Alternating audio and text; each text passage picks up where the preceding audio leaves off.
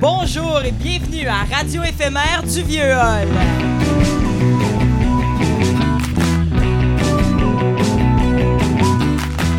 C'est la saison 2, épisode 4, enregistré au marché du Vieux Hall dans le Transistrock de Transistor Média le jeudi 22 août 2019. Radio éphémère, c'est une série de balados qui s'intéresse à la relation entre Gatineau et la culture dans le sens très large. Bonjour. Allô, Annie! Là, je suis un peu surprise. À mes côtés, c'est pas le beau Patrick. Il est pas là cette semaine. Il est parti annoncer la bonne nouvelle aux, euh, Aux enfants. aux enfants, au peuple de demain. Mais à mes côtés, je suis Ah. quand même gâtée. Je pouvais pas tomber sur euh, une meilleure personne pour sécher mes larmes et calmer l'hémorragie de mon cœur qui saigne. Nul autre que la euh, splendide Marie-Hélène Frenette-Assad à mes côtés. pour- Merci, merci. Très euh, contente d'être avec toi aujourd'hui. Moi aussi, je suis très contente d'être ici avec toi. Ça va être, un beau. euh, ça fait longtemps que j'ai pas été dans le truck. Je suis très contente d'être ici. Welcome back. À l'émission aujourd'hui, on parle de Gatineau et d'alimentation. Euh, tout d'abord, pour euh, aborder le sujet, une discussion sur l'identité culinaire de Gatineau. Gatineau et bouffe. Est-ce que ça rime ensemble? Est-ce que ça va bien ensemble? Alors, autour de la table pour cette discussion, il y aura Éric Gaudreau, le copropriétaire du bistrot Le Troquet, Romain Riva, chef et copropriétaire des Vilains Garçons, et Élodie Monga Dubreuil du bar laitier La Petite Molle. Le viol et son désert alimentaire. Comment est-ce possible encore? En 2019?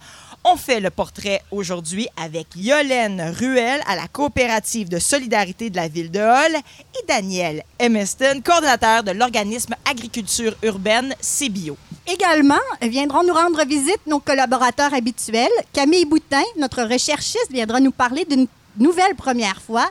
La première fois qu'elle a goûté à un plat qui est tellement gatineau, la poutine sauce blanche. La chanceuse. Marie-Hélène, quant à elle, va euh, nous parler de la culture culinaire du vieux hall et de son amour pour les marchés.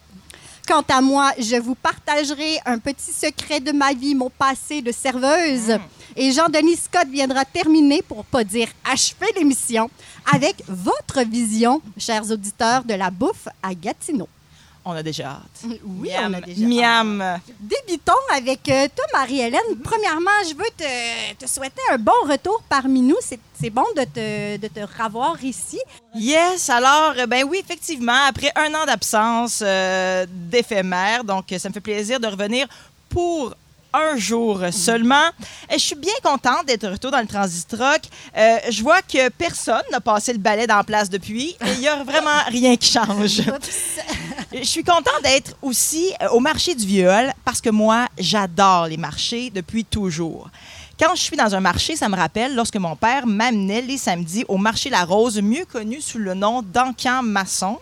Oui, l'encamaçon, c'est un doigt de rêve où tu peux euh, te magasiner une magnifique paire de fausses lunettes Oakley avec, euh, que tu agenceras avec un faux T-shirt euh, Tommy Hilfiger et un beau bandana en cuir. c'est là aussi que j'ai eu la chance de voir un spectacle de Jeanne Mance Cormier. Ça, c'est la plus petite chanteuse du monde. Elle mesure 18 pouces, Jeanne Mance Cormier. Elle non, mais elle s'en vante parce qu'elle est contente d'être la plus petite chanteuse du monde. Euh, et ça a été vraiment, comment je te dirais bien ça, le show de ma vie, live from Encamaçon, dans ta face, chez Aga.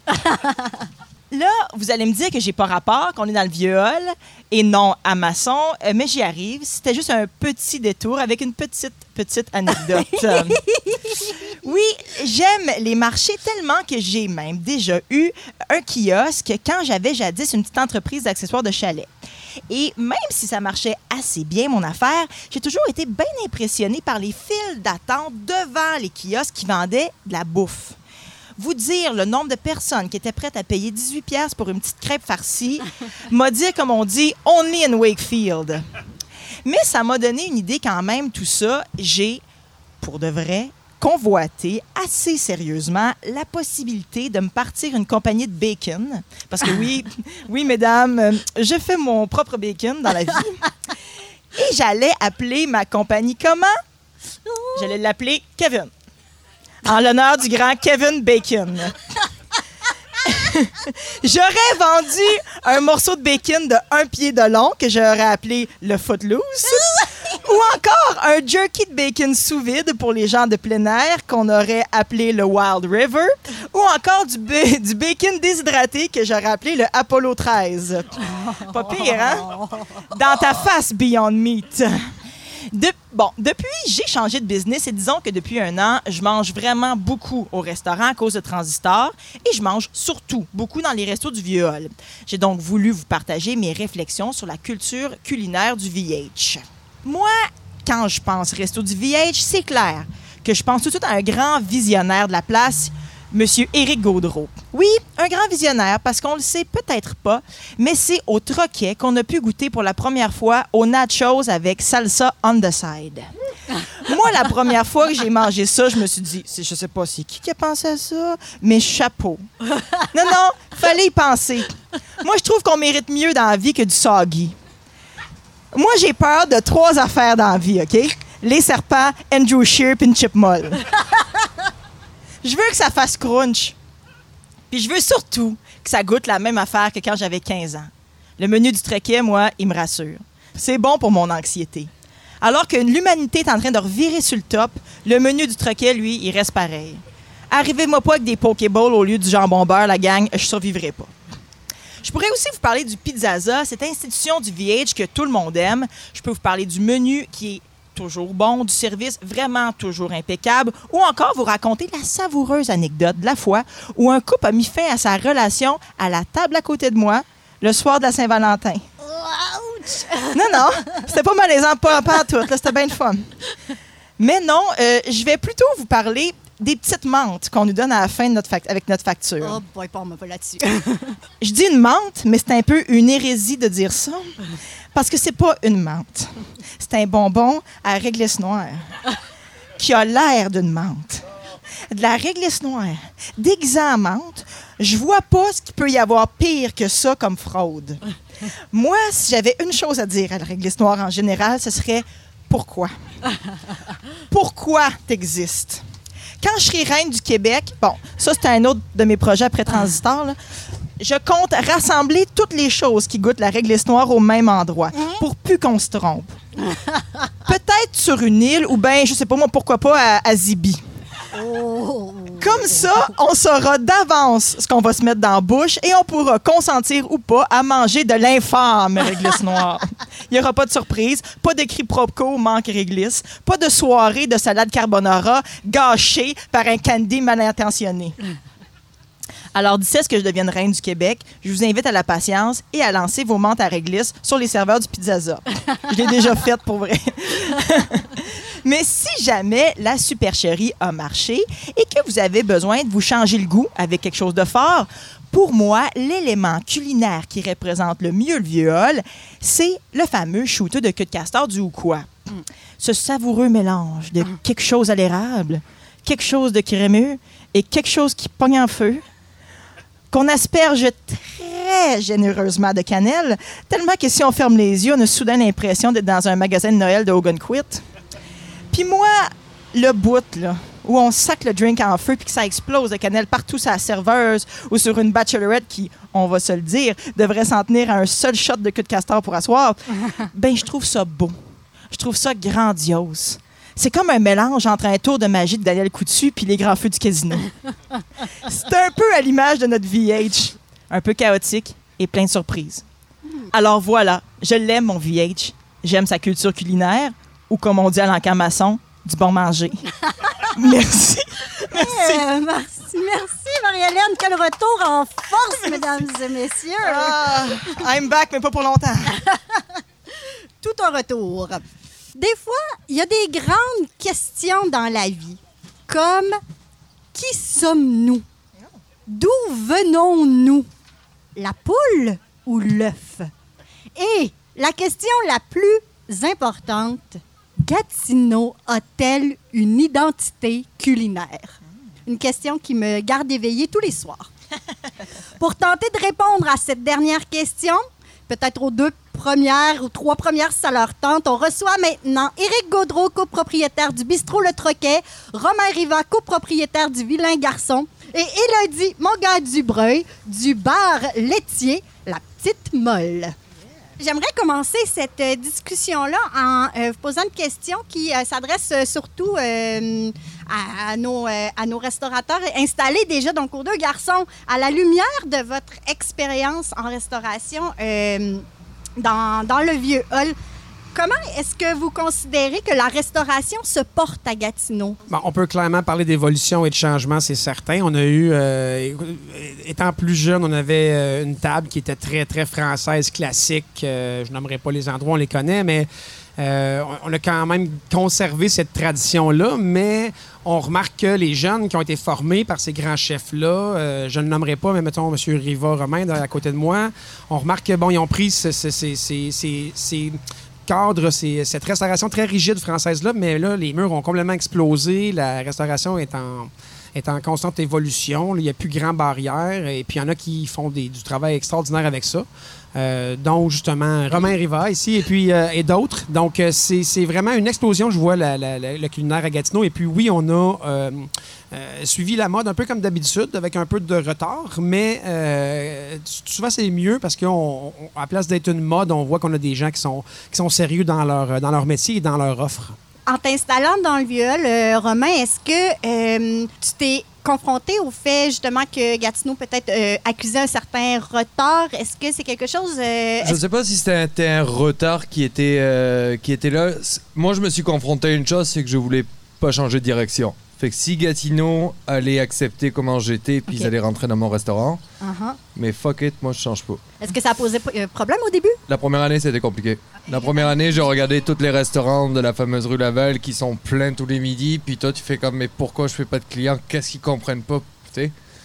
Puis finalement, mais quand tu décides de pas changer, puis le bouche-oreille paye, Mhm. c'est juste qu'il faut jamais arrêter. faut tout le temps y croire, puis faut pas s'attendre à être comme. Est-ce qu'il y a eu la tentation à un certain point de faire comme... Hey, euh, de retourner en je- arrière, Je puis vais de, leur donner ce qu'ils de veulent. me plier? Oui, de plier. Non, Jamais. jamais. jamais. Jamais. Puis aujourd'hui, j'imagine, est-ce que tu euh, considères que ça a été un choix... Je pense que ça a bien marché, mais on vient d'ouvrir un deuxième restaurant Oui. exactement sur la rue Laval. Oui. Et on revit exactement le même combat qu'il y a 5 ans. C'est le midi, c'est pas occupé. Mhm. Parce que le monde ne comprenne pas qu'est-ce qu'on veut faire. D'accord. Puis on a deux options. C'est où on se plie, chose qui arrivera pas. Mhm. Fait qu'il va falloir attendre. Est-ce que, euh, avec l'expérience que vous avez eue au début des Vilains Garçons, est-ce que pour euh, Yuzu, est-ce que ça vous donne une confiance supplémentaire ou ça vous euh, gruge encore plus d'énergie en sachant que, bon, voilà ce à quoi on devra faire face? On sait où, on sait à travers quoi il va falloir passer. On peut pas utiliser notre nom vilain garçon parce qu'en ouvrant un deuxième restaurant, ça fonctionne pas. Le soir, oui, ça fonctionne, la clientèle est là, le soir, il y a Mhm. pas de problème. Mais le midi, c'est non, c'est créer une nouvelle clientèle, c'est faire croire à tout le monde que ça va être bien puis que ça va être bon. Puis faut qu'ils rentrent. Du moment où ils rentrent, il y a plus de problème. Mais c'est habitué parce que le monde qui sont dans le vieux le midi, c'est une sorte de clientèle.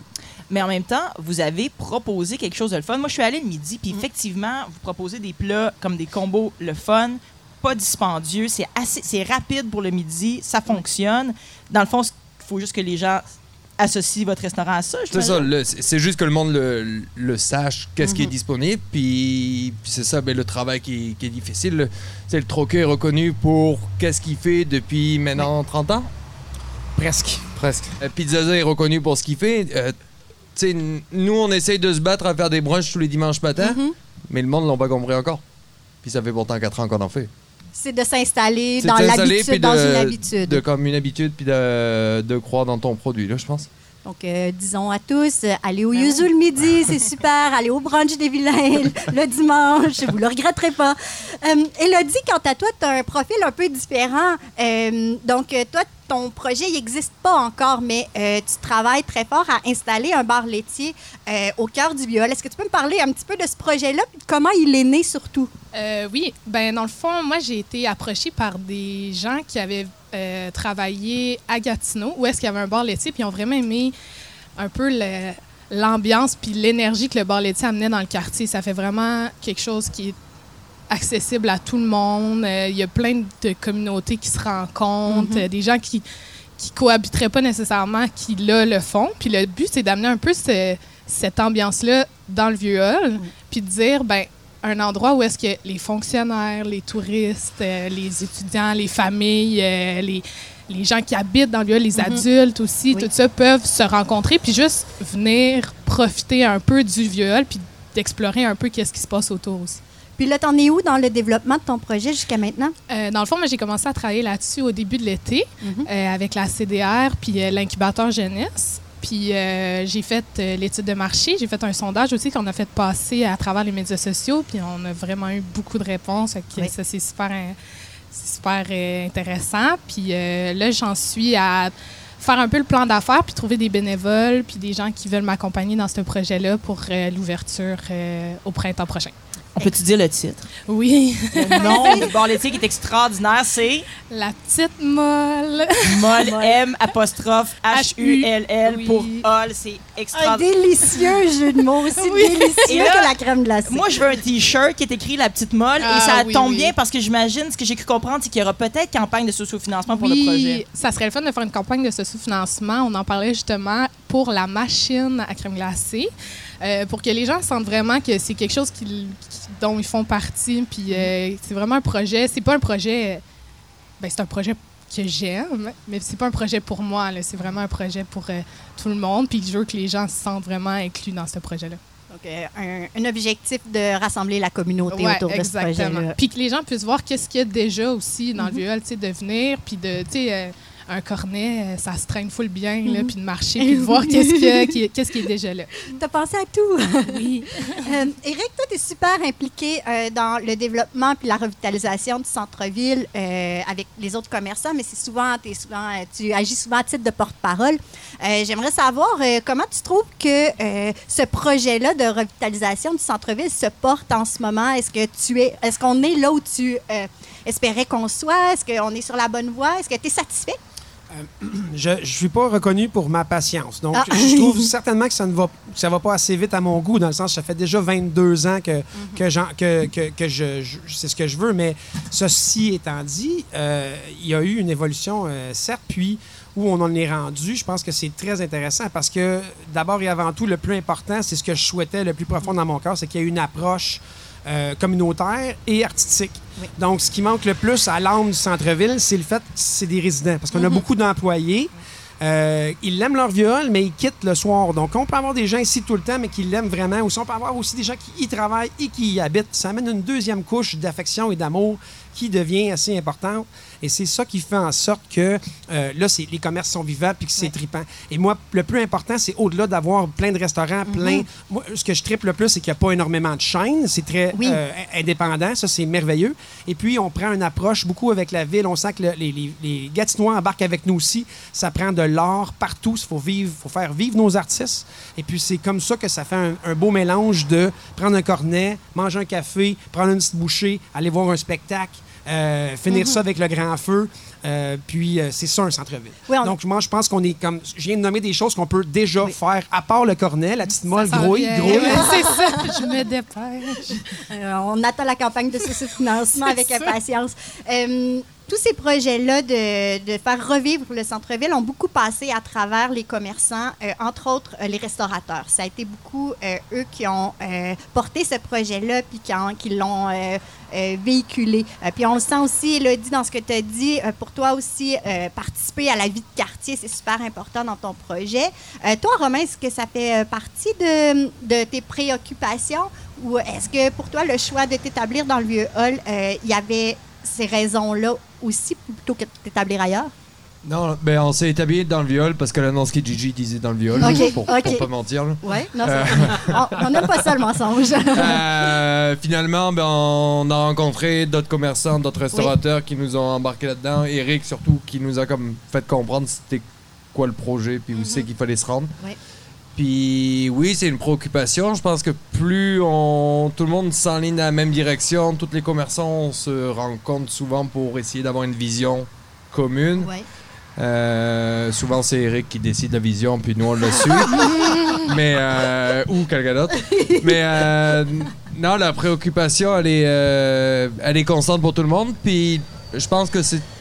À tous les ans, tu vois que ça va de mieux en mieux. Oui, OK. Fait je, sais que l'année prochaine, ça va aller encore mieux. C'est c'est ça que je me dis Donc, tout le temps. On sent l'amour des Gatinois. C'est ce qui est vraiment le fun parce que pendant longtemps, au centre-ville, on, on sentait pas nécessairement bien du love, tu sais. Mais là, on, on le sent, on le sent de nos clients. On, on- euh, les gens sont tellement, justement, Marie-Ève en parlait tantôt du, du menu, tu sais, euh, au troquet. Des, des fois, on change des petites affaires, puis là, oh mon Dieu, on dirait qu'on a. un moment donné, tu sais, euh, quelques années, j'avais changé mon logo, j'avais reçu, tu sais, les gens capotaient. Donc, c'est c'est quelque chose qui est quand même le fun de sentir qu'on est des, des, des, des, des- des morceaux importants de, de leur imaginaire, là, tu sais. Ouais. Pour terminer, peut-être, euh, euh, est-ce que vous avez un espoir, un, un rêve pour l'avenir, soit pour le Vieux Hall, soit pour votre établissement, pour la scène culinaire? Euh, est-ce qu'il y a quelque chose, on a- est-ce qu'on a un souhait pour l'avenir euh, ici autour de la table? Il a dit, j'imagine. Ben oui, on, on est dans l'avenir. Ben oui, ben nous, on est vraiment ben, dans les débuts du projet, mais c'est vraiment un beau projet d'économie sociale. Mhm. Puis on espère vraiment que ça va peut-être démarrer quelque chose aussi, de, de voir que d'autres gens vont peut-être se, se lier un peu à ce projet-là, puis partir leur projet aussi dans le même ordre d'idée que le nôtre, puis que ça soit vraiment euh, commun, justement, dans le, dans le vieux hall. D'accord. Et pour vous, messieurs? Euh, moi, mon rêve, c'est de me réveiller demain matin puis d'avoir 5000 places de stationnement gratuites 24-7. Oui. T'arrangeras ça my avec. M. Dubé. Ah, avec la ville, Ah mais ça, ça serait un beau rêve. Ça, ça serait cool. Puis moi, mon rêve, c'est que les gens euh, commencent à croire, les gens qui leur disent que le centre-ville de Gatineau est vivant, intéressant et le fun. Euh, on a un gros cousin à côté qui aussi a beaucoup d'offres, donc c'est le fun. Les gens qui viennent faire leur tour ici et réalisent que... euh, puis même souvent, on remarque présentement qu'il y a une gros, gros buzz en Ontario et beaucoup d'Ontariens viennent nous voir parce que le, le- le vieux A, là, c'est, un buzz très, très à la mode présentement à Ottawa. Les gens, les foodies adorent ce qu'on offre. Donc, euh, j'espère juste qu'on continue dans cette optique-là puis à faire rayonner euh, notre centre-ville, là, euh, justement, euh, matin, midi et soir. Eh bien, merci beaucoup. Alors, euh, Élodie Monga Dubreuil, merci beaucoup. Bonne chance Merci. avec ton projet. Euh, Romain Riva, merci beaucoup de ta Merci. présence. Ça a été un plaisir. Et Éric Godreau, merci. Merci d'avoir été là parmi nous. Merci pour euh, tout ce que vous portez, vos projets euh, et euh, ce que vous faites pour faire rayonner le vieux hall. C'est mer- C'est merveilleux. Merci beaucoup.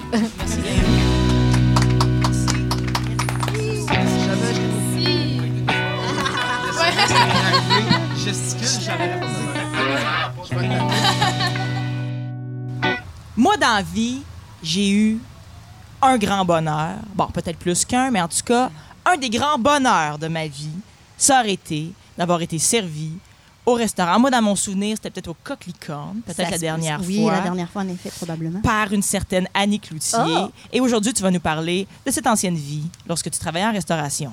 En effet, aujourd'hui, c'est euh, avec euh, émotion. C'est une chronique un peu emo que je vais faire Ah, aujourd'hui. ouais. Je suis pas. euh, ouais, je, je suis dans cet état-là, un, un état de bilan. Euh, donc, c'est avec une certaine émotion que j'ai rédigé ma chronique. Euh, on dit toujours qu'on doit partir de qui on est pour écrire. hein. c'est une espèce de règle non écrite que tout le monde répète. Puis moi, je suis plutôt réfractaire à l'autorité dans la vie, mais cette loi-là, c'est pas mal la seule que je respecte sans hésiter. Puis aujourd'hui, plus que jamais. Donc, c'est avec un grand plaisir que je vous entretiens donc de mon passage dans le merveilleux monde de la restauration.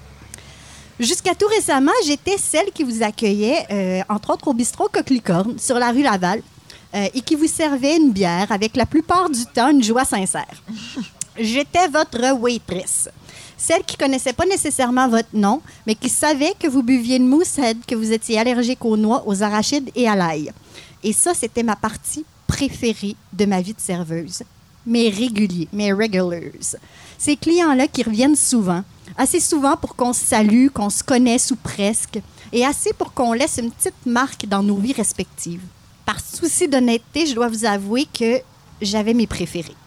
Je ne je nommerai pas de nom, mais j'avais définitivement quelques tables que j'avais parfois du mal à quitter parce que j'y avais beaucoup de plaisir et que je faisais des rencontres, euh, ma foi, fort agréables. Faut dire que j'avais la tête de l'emploi hein, pour faire cette job-là. L'artiste, la comédienne qui sert aux tables dans le petit bistrot de quartier. J'étais un, un vrai cliché sur deux pattes. Mes années de restauration ont été très formatrices. Hein, elles m'ont forgé, m'ont changé. Parmi les apprentissages que j'y ai fait, le plus important et sans aucun doute, sourire. Même quand ça te tente pas, même quand c'est tough, même quand ton chum vient de te crisser là. Apprendre à garder la face, quitte à aller sacrer en frottant un chaudron dans plonge pour revenir fraîche et dispose pour déposer des assiettes sur les tables, remplir les verres et remplacer les fourchettes suicidaires. Sourire. Toujours sourire. Étonnamment, les sourires restent pas faux longtemps. Pour expliquer ce phénomène-là, je citerai Éric Emmanuel Schmitt. Dans Monsieur Ibrahim et les fleurs du Coran, Monsieur Ibrahim dit quelque chose comme Mais Momo, on sourit pas parce qu'on est heureux, c'est sourire qui rend heureux. Ça sonne peut-être un peu cheesy, mais je vous mets au défi. Prochaine journée de cul que vous avez, sortez, puis regardez les gens en souriant. C'est plutôt efficace. Autre apprentissage non négligeable, levez le coude. Hein? Pas grimacer en buvant du Jameson, trouver le bon combo pour effacer sur son visage les traces d'une soirée où on l'échappe. Dans mon cas, c'est pas compliqué. De l'eau bien froide d'en face, du rouge à lèvres très rouge. Tout ça, ça me permet de faire face aux chums de filles qui viennent bruncher après le yoga sans problème, ni vu ni connu. Le monde de la restauration a la réputation d'être un monde d'excès. Cette réputation-là, je dois vous l'avouer, est fondée. Si tu penses qu'Éric Lapointe, c'est un party animal, c'est parce que tu t'es jamais tenu avec une gang de cooks. Le, le slogan de ces soirées-là, c'est quand tu peux plus, tu peux encore. Puis pas besoin d'être Jean Lapointe pour comprendre que l'alcoolisme est un danger qui guette. D'ailleurs, plusieurs chefs bien connus ont parlé publiquement de leur sobriété nouvelle et de leur réflexion sur cette culture d'excès qui règne dans le monde de la restauration. Pour quelqu'un qui n'a fréquenté les restaurants qu'à titre de client, c'est difficile de comprendre à quel point ce travail est intense, difficile et souvent ingrat. Ça prend un caractère de guerrier pour travailler dans une cuisine. Quiconque a déjà déménagé un ami en pleine canicule, un ami qui possède un divan-lit, un piano, un immense coffre de cèdre et un beau vaisselier en chaîne, quiconque a vécu ce déménagement peut comprendre la satisfaction de la gorgée de bière qui suit l'effort. Imaginez ce type d'effort, cette chaleur et le sentiment d'avoir triomphé de la bête à chaque soir. C'est intense, c'est dur sur le corps et à long terme dans la tête. Je suis heureuse de voir que finalement des acteurs importants de l'industrie commencent à parler des enjeux liés à la santé mentale et physique des artisans du monde de la restauration. Le plaisir de boire et manger est riche, important. C'est autour d'une table que les humains se rassemblent et se racontent et sont présents les uns aux autres. Les restaurateurs sont ceux qui permettent à ces moments d'exister. Ils le font avec expertise, parfois avec audace. Ils ouvrent nos horizons sensoriels, nous éduquent. Ça a été un véritable honneur pour moi de faire partie de cette faune intense et passionnée. Des amitiés solides et importantes sont nées de ce passage. Mais c'est surtout l'amour que j'ai pour le viol qui s'est cristallisé pendant ces années. Travailler au cœur de ce centre-ville, en train de se définir, beaucoup par sa scène culinaire d'ailleurs, m'a permis d'y voir le potentiel et m'a donné envie de faire partie du prochain chapitre, avec ou sans mon cabaret. Annie, merci. Merci, merci. Merci, merci. Bon, on va-tu prendre une bière après? Ça? Excuse-moi. La soif que j'ai, mon ami. ben oui, c'est sûr. Depuis 1999, on n'a plus d'épicerie dans le Vieux-Hall. On se rappelle la fermeture du IGA, anciennement un AL Raymond, et aujourd'hui, ben, en 2019, il n'y a toujours pas d'épicerie sur l'île de Hall. Comment on en est arrivé là? Quelle réalité ça crée pour les résidents? Et aussi, est-ce que le dossier avance? Donc aujourd'hui, on reçoit Yolène Ruel de la coopérative de solidarité de l'île Hall et Daniel Hermeston, qui est de- coordonnateur de l'organisme Agriculture urbaine, le CBio. Merci d'être là. Euh, Aujourd'hui, c'est inévitable. hein, Lorsqu'on parle d'alimentation, on est dans le marché du hall, un événement qui est, qui est là l'été, une fois semaine, et qui clairement, j'imagine, euh, pour vous, euh, a sa place. On le dit souvent, on n'a pas d'épicerie dans le vieux hall. Donc, d'emblée, j'ai envie de vous demander, Yolène Ruel, pourquoi? Ça fait 20 ans qu'on essaie, qu'on travaille euh, là-dessus. Moi, ça fait un an que je suis sur le conseil d'administration, mais j'étais la membre numéro 16. Alors, je suis vraiment du début, début, dans les années 2006, autour de, de ces années-là. Euh, il y a une, situation particulière dans, le vieux hall. Il y a, euh, comme on parlait tout à l'heure aussi, euh, c'est une, région où il y a une industrie, la fonction publique qui est dominante, des gens qui voyagent, qui habitent pas nécessairement. Et on a eu aussi, pendant un certain nombre d'années, une exode. Les gens, quittaient les centres-villes. Et, et les- la spéculation immobilière, les- la propriété des terrains vacants, des terrains libres, le prix des loyers euh, ça- on peut vraiment aller du du, de, de- un prix double euh, sur l'île de Hall comparativement, par exemple, à certaines régions, d'autres euh, secteurs de Gatineau. Alors, tout ça ensemble fait une soupe, pour pas faire un mauvais jeu de mots, mais fait une, fait une soupe qui, qui, euh, qui rend la- l'arrivée d'une épicerie très, très difficile, surtout pour des, des, euh, des épiceries dont le, but est de vendre, de faire des profits.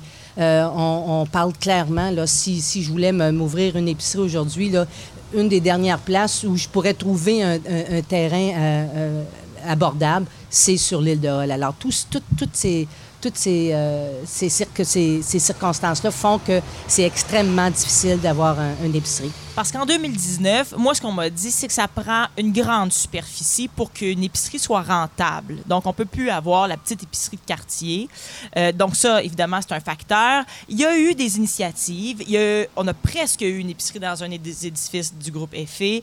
Euh, il y a une il y a une tente, ben, en tout cas une réflexion au moins de retourner donc dans l'ancien euh, AL Raymond, donc la- ce qui a été mené la SAQ dépôt. Le projet n'est pas mort, hein? c'est encore là pour vous. Euh, vous, vous- vous- vous travaillez encore pour qu'il se passe quelque chose? Ça prend beaucoup de patience, mais euh, non, le projet, on ne peut pas lâcher. Je veux dire, c'est un désert alimentaire. On, a, on, on doit travailler à, à- à fournir, à, à rendre disponibles des aliments frais, abordables et diversifiés dans une, dans une région, dans un secteur où est-ce qu'on en a vraiment besoin. Et puis en plus, euh, en 2019, on parle beaucoup de densification, on parle de ramener, de, de- d'arrêter les, les, euh, les, euh, l'étalement urbain. On veut ramener les gens dans les centres-villes, mais pour ça, ça, ça prend une offre de service. Mais effectivement, des grandes, grandes surfaces comme ils s'ouvrent un peu partout, ben on n'a pas ce terrain-là, on n'a pas cet espace-là. Puis on compétitionne avec le gouvernement. Donc, le prix des loyers, euh, tout ce que vous avez mentionné tout à l'heure, ben c'était pas abordable. Le- L'épicerie n'aurait pas été rentable. Et donc, Daniel, on pense maintenant aussi à certaines alternatives aussi, j'imagine. Donc, vous, votre organisme, qu'est-ce que vous faites ici dans le Viol pour venir pallier à ce désert alimentaire? Il y a plusieurs volets ce qu'on fait. Euh, bon, on est au marché Vieux-Hall. On parraine euh, le marché Vieux-Hall. Le marché Vieux-Hall, ça existe depuis quoi? 17 ans, je crois, maintenant. là. C'est parti de devant l'ancien Steinberg qui était sur la rue Le Duc. C'est déménagé sur la rue Laval. Et puis maintenant, on est ici au Parc du Portage, là, un lieu qui n'était pas exploité puis qui est super le fun pour un marché. Ça, c'est une offre, mais c'est une offre euh, on s'est rendu compte qu'on ne peut pas faire ça la fin de semaine, on ne peut pas faire ça le soir, les gens ne sont pas là. Ça fait qu'on on est pris à ouvrir de 9h30 à 2h30 le jeudi. Mais ça fonctionne. Ça fonctionne très bien, mais la population locale, c'est vraiment euh, une minorité de ces gens-là qui, qui peuvent se servir de cette offre-là. Parce que, donc, quelles sont les conséquences à ne pas avoir d'épicerie lorsqu'on vit dans le Viol? Annie, toi, tu vis dans le Viol. Je vis dans le viol. Tu n'as pas de voiture. J'ai pas de voiture, j'ai pas de permis de conduire. C'est- C'est c'est un- c'est un défi et ça prend beaucoup d'inventivité. Puis euh, parfois, je pense à ces enjeux-là, puis je me dis, euh, j'ai la chance euh, de pouvoir marcher, d'être en pleine santé, d'être en forme, de pouvoir euh, me payer un taxi au besoin, j'ai des alternatives qui me permettent de, contourner ce problème-là. Mais si on parle à- de la population plus vulnérable, euh, qui n'a pas ces moyens financiers-là et qui est limitée physiquement, c'est des enjeux qui sont très, très graves. Puis euh, le marché, si je ne m'abuse, comme on a effleuré la question tout à l'heure, les gens qui le fréquentent, c'est pas les gens du quartier Il y a nécessairement. des gens du quartier, Oui. il, y a- il y en a beaucoup. Il y a surtout des, des- des gens retraités, des, des gens qui sont ici là, de longue date. Euh, on s'entend que les prix dans un marché public, c'est pas les prix d'une épicerie. Hein, on fait une douzaine de, de- de maïs là, à 7 ce qui n'est pas une fortune, mais quand tu vois le- la circulaire, ben c'est c'est 12 pour 2 piastres à tel endroit.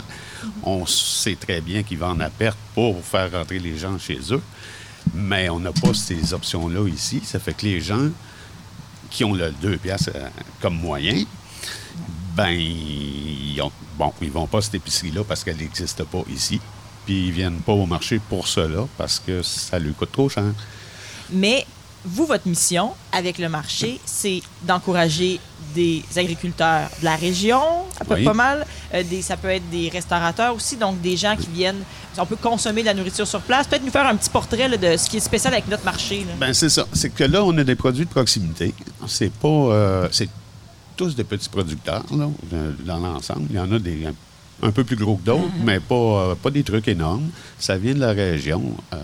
Personne plus loin que Ligo, ce qui est encore assez près. Euh, bon, mais ça, c'est l'économie durable, c'est le, circuit court, c'est toutes ces choses-là, ces belles choses qu'on veut faire, puis qu'on vers quoi on tend de nos jours. Fait que c'est ce qu'on fait. On rapproche le producteur du consommateur. Ça, c'est extrêmement important parce que le consommateur voit les enjeux, voit les bénéfices d'acheter ce produit-là. Puis des fois, ben, pour 10 piastres sur le marché, tu as la valeur de 35 dans une épicerie à cause de fraîcheur, à cause de, tout- ce qu'on gagne. Donc, gaz à effet de serre, puis euh, nommons-le.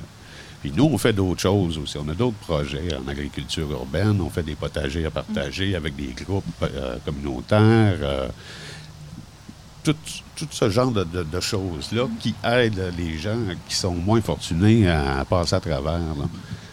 C'est vraiment... mais ça, on parle d'autre chose. On parle plus d'épicerie, on parle de euh, vraiment autre chose. Mais en agriculture urbaine, c'est extrêmement intéressant.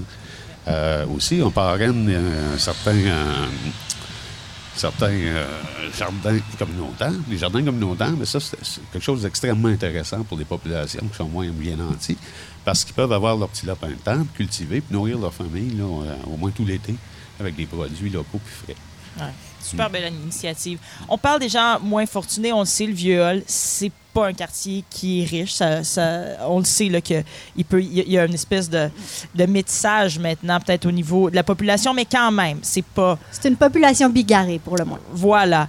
Et euh, ben ça, ça veut dire s'alimenter dans, au- dans les dépanneurs, s'alimenter au Giant Tiger. Donc, c'est des endroits où il n'y a pas beaucoup de produits frais, mais aussi ça coûte très cher.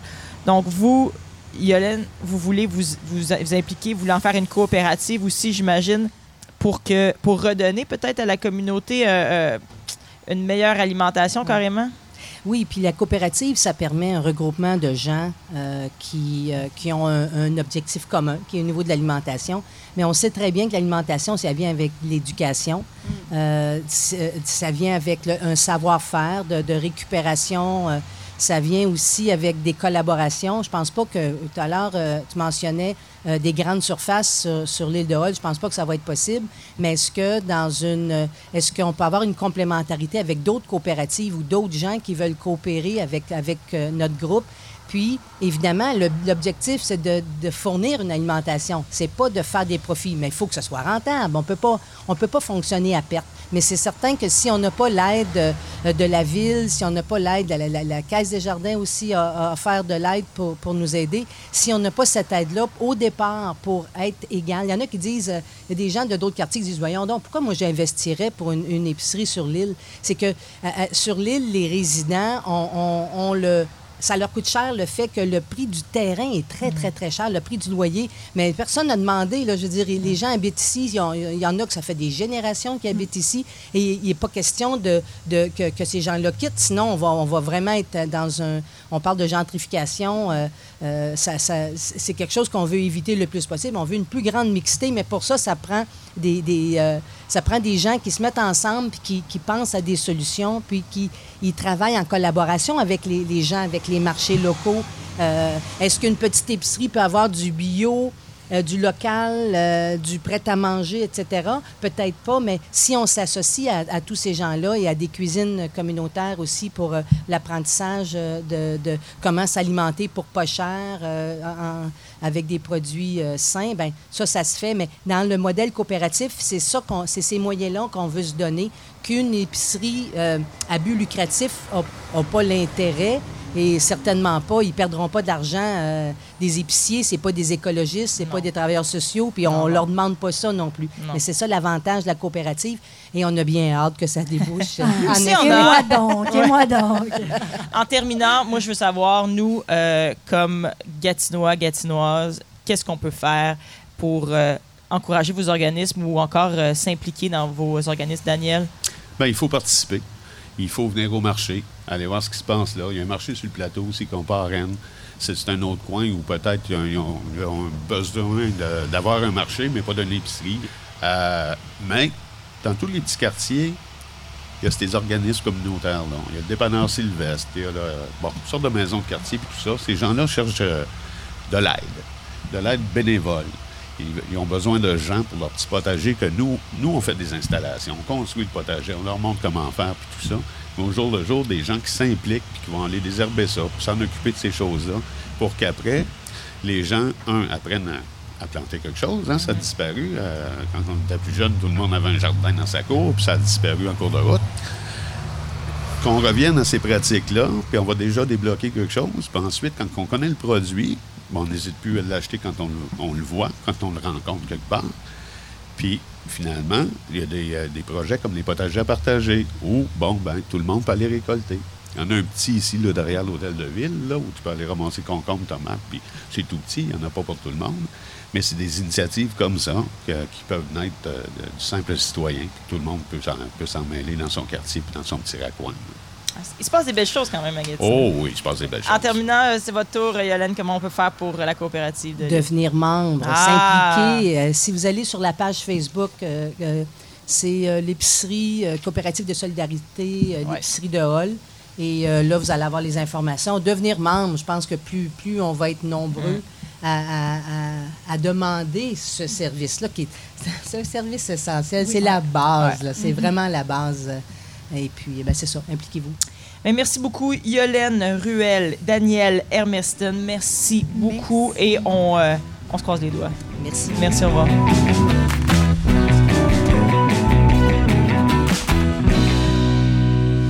Allô, Camille? Camille, on le sait, tu n'es pas originaire de l'Outaouais, mais euh, pour nous cette année à Radio Éphémère, en plus de, de faire la recherche, on t'a lancé des défis et on t'envoie vivre des premières fois de l'Outaouais. Il y a une spécialité locale en Outaouais, on ne le sait pas toujours, mais on trouve pas vraiment ça ailleurs. La poutine sauce blanche, et t'es allé la tester pour nous. Moi, j'ai jamais mangé ça, en passant. Moi non plus. mais on, on t'écoute, Camille. Est-ce que c'est bon, cette histoire-là?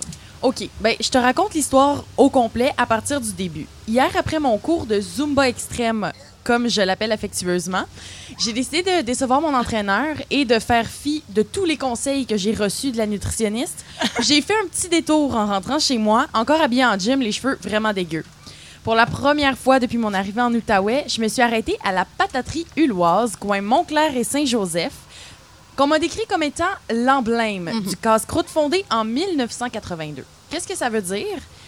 Ça veut dire que ça fait déjà 37 ans que les fins de soirée un peu arrosées des Gatinois se terminent bien, c'est-à-dire autour d'un bon roteux. J'avais qu'une chose en tête, comme tu l'as si bien mentionné, la poutine sauce blanche, fierté culinaire typiquement gatinoise. Et pourquoi pas, tiens donc, ma coloc m'en avait parlé, il fallait bien que je finisse par l'essayer un jour. Étant donné mon habillement hors circonstance, si on peut dire, je sortais du gym, euh, j'ai décidé de prendre le tout pour emporter, mais j'ai quand même pris le temps d'observer un peu les lieux. Quand tu rentres dans un casse-croûte, puis que pour t'accueillir, il y a une belle vague de chaleur bien huileuse qui te lèche la peau du visage, comme un enfant, tu sais, qui travaille vraiment fort Ouais. sur son cornet à vanille pour pas que ça coule partout. bon, il y en a que ça écœure, moi ça me fait sourire, ça me fait me sentir bien, je me sens à ma place. Revenons à la poutine, je reçois ma petite poutine, hein, parce qu'on va pas exagérer trop trop quand même, puis à première vue, j'étais perplexe. Euh, la sauce est bien blanche, c'est pas une fausse représentation, la sauce est blanche, un peu translucide. Bref, elle a pas toute ma confiance. Avant d'y goûter, je me demande de quoi elle peut bien être faite. Est-ce que c'est de la sauce béchamel? C'est de la sauce hollandaise? C'est de la sauce vol au vent? C'est de la sauce alfredo ratée? Non. J'essaie vraiment fort de deviner, mais ça sert à rien. Je le sais pas. Puis honnêtement, je veux pas vraiment le savoir. On n'est pas toujours obligé de tout savoir puis de tout comprendre dans la vie. C'est beau des fois de laisser planer euh, le mystère. Je me demande si c'est vegan aussi. Mais bon, ça c'est une autre histoire. Je pense pas, Camille. Non, moi non plus. Euh, Les sauces à poutine en général, c'est pas très très vegan. Je me risque puis j'y goûte. Et boy, la pierre au rein que je me suis taillée hier, je vous jure, je vous le promets, dès qu'elle sort, je vous la montrerai, je mettrai ça sur les réseaux sociaux. Mais j'ai beaucoup d'espoir quant à sa taille. C'était extrêmement salé, puis c'est tout. Ça goûte rien d'autre que le sel. Est-ce que c'était mauvais? Non, j'ai quand même apprécié. J'aime les mets salés, comme euh, toute bonne nord-américaine. Mais j'en ferai pas une habitude. La poutine sauce blanche n'a pas détrôné la poutine traditionnelle, ni la poutine itali- italienne, que dis-je, qui est si chère à mon cœur. Ah oui, c'est ton truc, ça, la poutine italienne, toi. Ben, écoute, une fois de temps en temps, ça fait du bien. Je prends toujours des, pou- des poutines traditionnelles, mais la poutine italienne, là, c'est quand tu as envie de faire un câlin à ta maman, tu prends ça, ça te réconforte, tu te sens à la maison, c'est heureux, c'est joyeux. Moi, en tout cas, ça me fait sentir bien. Outre la sauce, je les ai trouvés très généreux en fromage, puis ça, c'est une belle qualité pour vrai pour un casse-croûte. Malgré tout, ce sont plutôt les patates qui ont retenu mon attention. Beau travail. Le fromage en grains, c'est toujours bon. La sauce aussi, sauf quand tu vas au Saguenay, hein, parce qu'ils savent pas c'est quoi de la sauce à poutine. Eux autres, ils mettent de la sauce à hot chicken ou de la sauce barbecue Saint-Hubert. Mais bon, c'est correct. C'est triste. C'est une Les patates? sans nom. Oui, je sais. Je... Pendant trois ans que j'étais là, je n'ai fait que pleurer. Mais les patates, c'est souvent là où ça se gâche. Parce que soit elles sont trop graisseuses, soit elles sont pas assez cuites. euh, En tout cas, moi, c'est ça. C'est mon opinion à, à propos de ça? On peut s'obstiner des heures pour déterminer où est la meilleure poutine du Québec. Je ne m'avance même pas dans le débat du créateur de la poutine. Euh, Ce serait euh, mettre ma tête sous une guillotine. C'est pas Gatineau. Non, non, c'est c'est certainement pas Gatineau. Euh, mais j'ai pour mon dire que la meilleure poutine se trouve dans notre patelin, dans notre chez nous. Et on ne peut pas s'obstiner sur des souvenirs d'enfance qui sont aussi précieux qu'une bonne poutine avec papa après une charmante virée au Canadian Tire. sur ce, je vous laisse, je retourne courir. Question de rebalancer un peu tout ça et de me faire pardonner par mon entraîneur. Ah, merci. Dans- de quelle ville tu viens encore? De Terrebonne, Bon, en la meilleure de poutine de Montréal. Terrebonne, ça a l'air battez-vous. Donc, encore une fois, cette semaine, notre réalisateur Jean-Denis Scott vous a tendu le Facebook. Euh, C'est un peu comme le placotoir, mais qui pogne plus. Euh, Donc, pour vous poser euh, une grande question, quelle était cette question et quelles étaient les réponses surtout? C'est vrai. Et j'ai posé euh, cette grande question. Qu'est-ce qu'un plat typiquement gatinois? Euh, ou ben donc, Gatineau a-t-il une identité, une culture culinaire? Puis là, la quantité de réponses que j'ai reçues en ligne, mettons qu'il n'y avait pas de désert alimentaire là, euh, sur le Facebook, laissez-moi vous le dire. Deux constats. Premièrement, soit les gens ont interprété la question sous l'angle nostalgique euh, et ont réfléchi à quelle bouffe Gatineau de leurs souvenirs euh, ils rattachent à ça, ou deux, le travail de défricheur de nos invités de tantôt, Éric Gaudreau, Romain et, et Élodie qui étaient là également, ben, il y a peut-être encore un peu de travail à faire. Ah? Ouais, exactement. Encore une fois, il n'y a rien de scientifique. Alors, premier commentaire, les choses qui m'ont un peu plus marqué quand je suis arrivé dans la région, c'est le nombre de restos shawarma. Semblerait que la moutarde sucrée servie avec un pogo soit une exclusivité de Gatineau aussi. J'avoue que va? j'étais pas familière avec euh, ni l'un ni l'autre avant de Ouais. venir m'installer dans la région. Shawarma, pour moi, c'était un, un grand mystère. Ouais, puis euh, moi j'ai répondu à ça, semblerait que arc. Non, mais Hein? petite parenthèse là-dessus. La, la moutarde sucrée, là. Ah non, la je- moutarde Pardon, sucrée. non, pardon, non, on va non, se battre, non. Jean-Denis, on Est-ce va se que. battre. Non, mais je suis pas le seul à considérer ça comme une abomination, moi, là, la moutarde sucrée. Ah non, non, un pogo puis la moutarde sucrée. Là, tu m'as mis ça dans la tête, puis je vais avoir le goût de manger ça. Non, mais je veux dire, si on veut quelque chose de sucré sur notre pogo, il y a déjà le ketchup, la relish, le Nutella. Tout est là. Je veux dire, non, il n'y a, pas de désert alimentaire là. Moi, je pensais que la moutarde sucrée, c'était juste une mode qui allait passer, un peu comme le, le, le pulled pork des sauces ou le, le MySpace des condiments, je sais pas. Ben non, c'est encore là, puis ça a l'air que je suis seul à pas aimer ça. Oui, Alors voilà, ça c'est réglé. Commentaire numéro 2. Les restos cheap qui utilisent du fromage râpé dans une poutine, ça devrait être illégal, a dit ce commentateur. Comme la bonne vieille crêperie sur Grébert à 3h AM après les bars, c'était la seule place ouverte.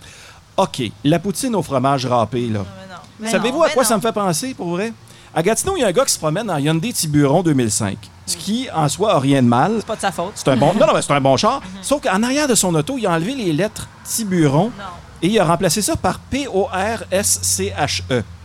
Porsche. Pour vrai, là. Hein? Bon, ce qu'il y a de weird là-dedans, c'est qu'il y a comme une entente tacite. Hein? Le chauffeur, il sait, lui, que c'est pas une Porsche. Les gens autour savent aussi que c'est pas une Porsche, mais il fait pareil. Ben, les cuisiniers qui rentrent du Petit Québec ou du Gros Ontarien sur leur poutine, ils savent que c'est pas de la vraie poutine avec du fromage râpé. Les clients aussi savent que c'est pas de la vraie poutine, mais ils font pareil. En tout cas, moi, message aux gens euh, des restos qui proposent la poutine au fromage râpé, je vais seulement accepter de manger cette affaire-là si vous êtes capable d'écrire avec le fromage râpé le mot Porsche sur ma poutine. Sinon, j'en mange pas. On répond aussi gaga spécial de gaga patate, comme un pogo, mais avec du fromage à la place de la saucisse. Bon, quand, quand tu vomis dans ta bouche, là, Ah! t'as- t'as-tu encore faim pour finir après? Je sais pas, moi. Du fromage à la place ben de là, la saucisse attends dans une minute, faut que je me l'imagine, mais je suis Pas contre l'idée. Cela étant dit, peut-être qu'avec la moutarde sucrée, les deux s'annulent. Et c'est pas mauvais. Je sais pas, faudrait que, Ben que là, j'essaie. on- on- ça marche pas parce qu'on est vraiment Mais pas là, c'est comme un cheese stick, c'est ça? Ouais, c'est un cheese oui. stick, mais, Mais- méga sur un bâton. C'est un bâton. C'est C'est ça la je non, comprends non, pas. non, Je pense que je vais aussi faire une chronique les premières fois, mais les premières fois à Jean-Denis, puis je vais aller essayer ça. Euh, qui risque aussi de devenir la chronique euh, les dernières fois de Jean-Denis. Autre commentaire, la crêperie ou encore la poutine de Gaga Patate, oui, avec de la sauce au poivre. Bon. Alors, pour ceux qui essaient de contrôler leur sodium, on savait que pour faire de la poutine, il faut verser la salière dans le plat. Ben, eux, ils versent la poivrière avec. C'est plutôt aussi simple que ça. Là, ça, ça m'a un petit peu déstabilisé. On dit Patio Vidal et ses omelettes au fromage Kraft Singles. Bon, quand on vomit dans notre bouche, là, est-ce que. Non? Ok, c'est bon. Un autre Facebooker a répondu qu'il qu'il connaissait c'est- c'était quoi le plat de Gatineau en 2019, mais qui était peut-être un peu trop tôt pour faire des jokes de poisson mort. Ça, c'est c'est pas moi qui ai qui ai dit ça. Et finalement, le commentaire qui m'a rassuré, mesdames, on a dit, à part la malbouffe, on a de super restos à Gatineau qui sont pas des chaînes. Je sens que la communauté gatinoise cherche de plus en plus à bien manger. On parle de trois exemples. La crêperie La Maladroite à Buckingham, le seul endroit au monde où le commentateur ou la commentatrice dans ce cas-là mange des crêpes. Deuxième, le Belga Bistro Bar à Boc aussi. Fine cuisine belge pour le portefeuille de Monsieur, Madame, tout le monde. Évidemment, j'avais comme hâte qu'on le sorte, lui-là, là. chez Edgar, euh, sur la rue Bégin à Hall.